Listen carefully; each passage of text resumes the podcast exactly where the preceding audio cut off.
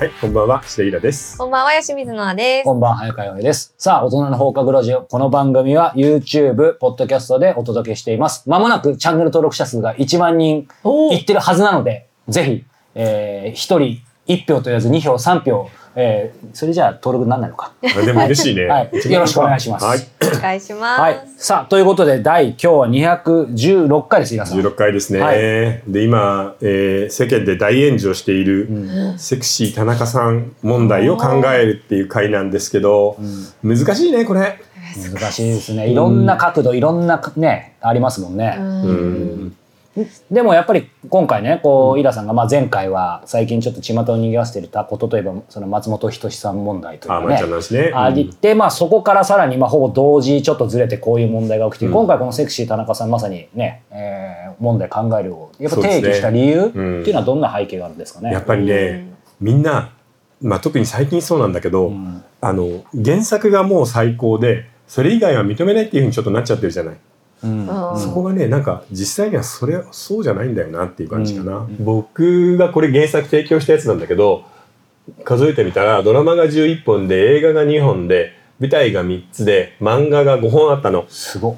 で正直その中で脚本家にあったのはね2回だけだよ。うん。あとは合ってない。うん。あのーこれ考えればわかると思うんだけど、えー一番合うのはプロデューサーね。うんう。うんん。でプロデューサーは原作者と脚本家がいるじゃない？でその両方に自分でやってほしいことを自分がよく思われることを伝えるわけさ。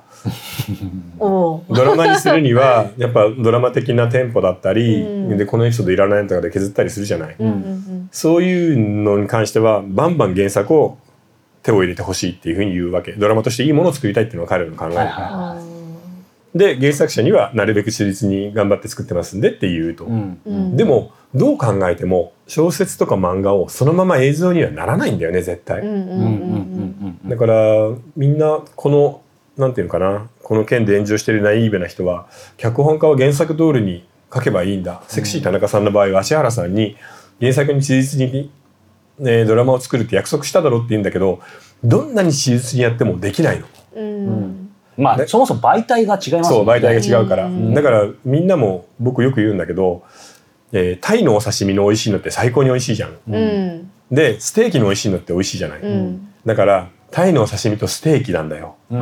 原作は繊細で味わい割と深くてなるほど。多角的なタイのお刺身で、うん。映像はもうこってり。まあステーキじゃないな。シチューとかかな。いろんなものでこってこてに煮込んで濃くしていかないといけないっていうね、うん。今の例えがまさしく真髄だと思うんですけど、なんていうのちょっと違うかもしれないですけど原作は本当に文字通り、うん。えーエッセンスというか、うん。薄めてないもので、えーそういうやっぱエンタメ化したものは、うん。もうちょっと大衆化って言っちゃいけないですけど、うん。っていうそういう一面もやっぱあるんですか？あるし昔からその脚本家はある原作の一番いいエッセンスを抜いて、うん。その血だけで書くっていう人もいるんだよあね。逆にね、橋本忍がいるじゃない、あはい、あーはい、副眼の、福眼の、はい。あの人なんかは砂の器の時うにん。抜き去ったのはあれ一個よ。うん。海辺を父親と子供がものすごい寒い海辺を永遠と歩いていくあのシーン、うん。あれが作品の肝だっていう風にしちゃうからね、うん。もう全然違うので、だうん。からそう考えるとねだからなんかナイーブすぎるかな。うん。その原作通り作れる。うん。でみんながこれ素晴らしいって言っている「進撃の巨人」うん呪術廻戦」えー鬼滅の刃」は3本とも原作よりアニメ化されてる作品の方が質が高いからね。で良くなってる部分に関しては誰も脚本家だったり演出家を褒めないで原作通りだっていうふうに言ってちょっとトラブルが起きると「いやこれは原作を全然再現できてない」って言っておごるんだけどいやそうじゃないんだよなっていう気はするかな。なんかあれですよね、なんか今回の僕、ん。セクシー田中さんね、うん。あの原作もドラマも見てないんですよ。で、まあもちろんもうこういう情報が入っちゃってるから、バイアスあるけど、例えば、あの、ものによっては当然原作じゃなくてアニメから見るとか、うん。ドラマから見るっていう作品もあるわけじゃないですか。だからそういうバイアスで、バイアスなしに見たら、なんかここまで、こう、炎上しないようなものもあるかもしれないですよね。ちょっとうまく伝わったかな、今。そうね、うん、でもまあだからどっちかだけ見ればそれで満足できるんだよね。そうそうそう。やっぱただ両方見ちゃうっていうのがそなかなか難しいかな。で正直言って小説の映画化で小説よりいい映画ってめったにないじゃん。うんううんん実際小説の方が面白いから。小説の映画化は本当に難しいですよね。だからそこかな。うん。うんでみんなが言うので僕が一番気になってるのは脚本家は原作を使わせてもらってるんだからっていうので脚本家を一段下に置いてるんだよね。あ逆にね。そう。それがなんかみんなの勘違いだよって言いたい。うん。脚本家もあの自分の仕事をしてプロフェッショナルとしていいドラマを作るわけだからね。なのにその原作通りに作らないとかなんとかっていうことで文句言われるのは気の毒だなって思う。うん。それと脚本家って死ぬほど大変な仕事なんだよ。本当ですよね。うん、だってプロデューサーがここ直してとか言うじゃん思いつきで。で当然作家がここ嫌だって言ったら直さないといけないし。で事務所の方から「いやうちのスターにはそんなセリフ言わせられません」みたいな感じで直させられるし最終的に脚本になるまでに5回10回15回の直しが来てるわけよ。でそれでようやくフィックスしたのが僕のところに送られてくるのは撮影開始の1週間前とかなの。来週から撮りが始まります。でこれ叩いて全部のオーソライズされたものなんですよって言われて、そこでさ、さあじゃあ赤字入れるぞってならないでしょ？なかなかならないですねならな確かにい。それでも小説家の場合はまだ扱いがいいんだけどね。うん。ほら海猿の人なんかはさなんか佐藤さんねそう藤佐藤修吾さんか、はいなんかひどい扱いじゃない？うんあんなに原作で映画にしてやってるんだドラマにしてやってるんだみたいな上から目線でいたらそりゃみんな怒られるよね。でもなんか漫画げ 今回その、うんこのセクシー田中さんの件がそのツイッターですごく炎上していろんなこう、えー一般人の方とか漫画の原作者さんとかがすごく声明を出したりとかしてたと思うんですけど、漫画原作の方揃ってみんな扱いがうんなんか良くない印象があるんですけど、うんそれってなんか業界によってやっぱ違うんですかね？ねそれはね業界の悪い習慣で、うんやっぱり漫画の方を一段下に見てると思うんだよね。うん小説で文学賞とか取ってるようなものだと、うんなんか扱いが丁寧だから全然。でも変な話、まあ、こういう本編の方があの話あれかもしれないですけどいわゆるねいつもこう例えばジャンプのねうん。今すごい流星の話もそうですけどそのお金だけをあえて生み出してるっていう意味ではねうん。むしろこう普通のなんて言うんでしょう。やっぱりまああえて言いますけど小説とかよりも圧倒的に漫画の方がなわけですよね。そうだね。うん。そう。だからなんかその辺の裏腹なところがね、いやだからねじれ結局そこで原作として映画やドラマになったら原作も売れるんだからいいじゃないっていうところで話は落ちるんだけどね、うん。実際売れるんだよ。うんうん美代子の場合はドラマになる前なってから30万部とか40万部売れたからすごい本当に3000万ぐらい入るわけ。ああそうなんだ。こういうでもそうなるとなかなか大きいじゃん。だから僕テレビ版の最終話に関してはうわちょっと甘いなこの感じで終わるんだな、ん。ちょっとがっかりしたけどまあしょうがないよな。まあ主人公の男の子がん。認知症にでもう亡くなっちゃう。で要するに心もボロボロになっちゃってる子をうん。殺して終わるのね小説は。うんうんうんうんでもテレビ版ではそこのシーンができないから、ん。本当はね林遣都君が髪の毛を真っ赤に染めて、うん。吉高由里子ちゃんを枕で窒息死させるっていうのの最終回だったら、うん。めちゃめちゃ伝説のドラマになったんだけどね、うん。それはできないと。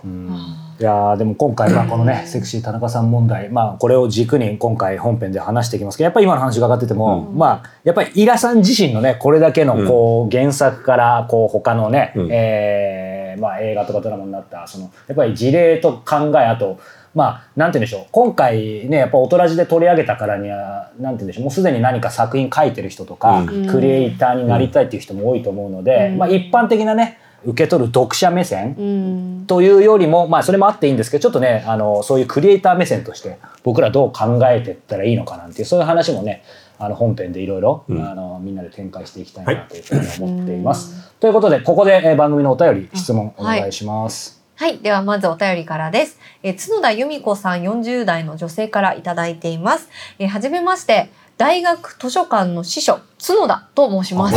礼儀正しいですね。はい。えーお礼を申し上げたくてご連絡しました。へえー1月末に読書が苦手だった司書が教える世界一簡単な図書館の使い方という本を出初出版しました。え。うんえースパイと、うんえー図書館の隠された関係をテーマに情報収集のコツを紹介した内容です。実はその原稿を書いている途中筆が全く進まない時期がありました。うん。毎晩書けない自分を責め大げさですが死にそうな心境でパソコンの前で泣いていました。そんな時偶然拝見したのが大人の放課後ラジオシャープ168書けない時どうするかです。うん石田さんがおっしゃった書けないことによって書くものが一段レベルが上がるとりあえずひどい文章を書いちゃうの言葉に救われました。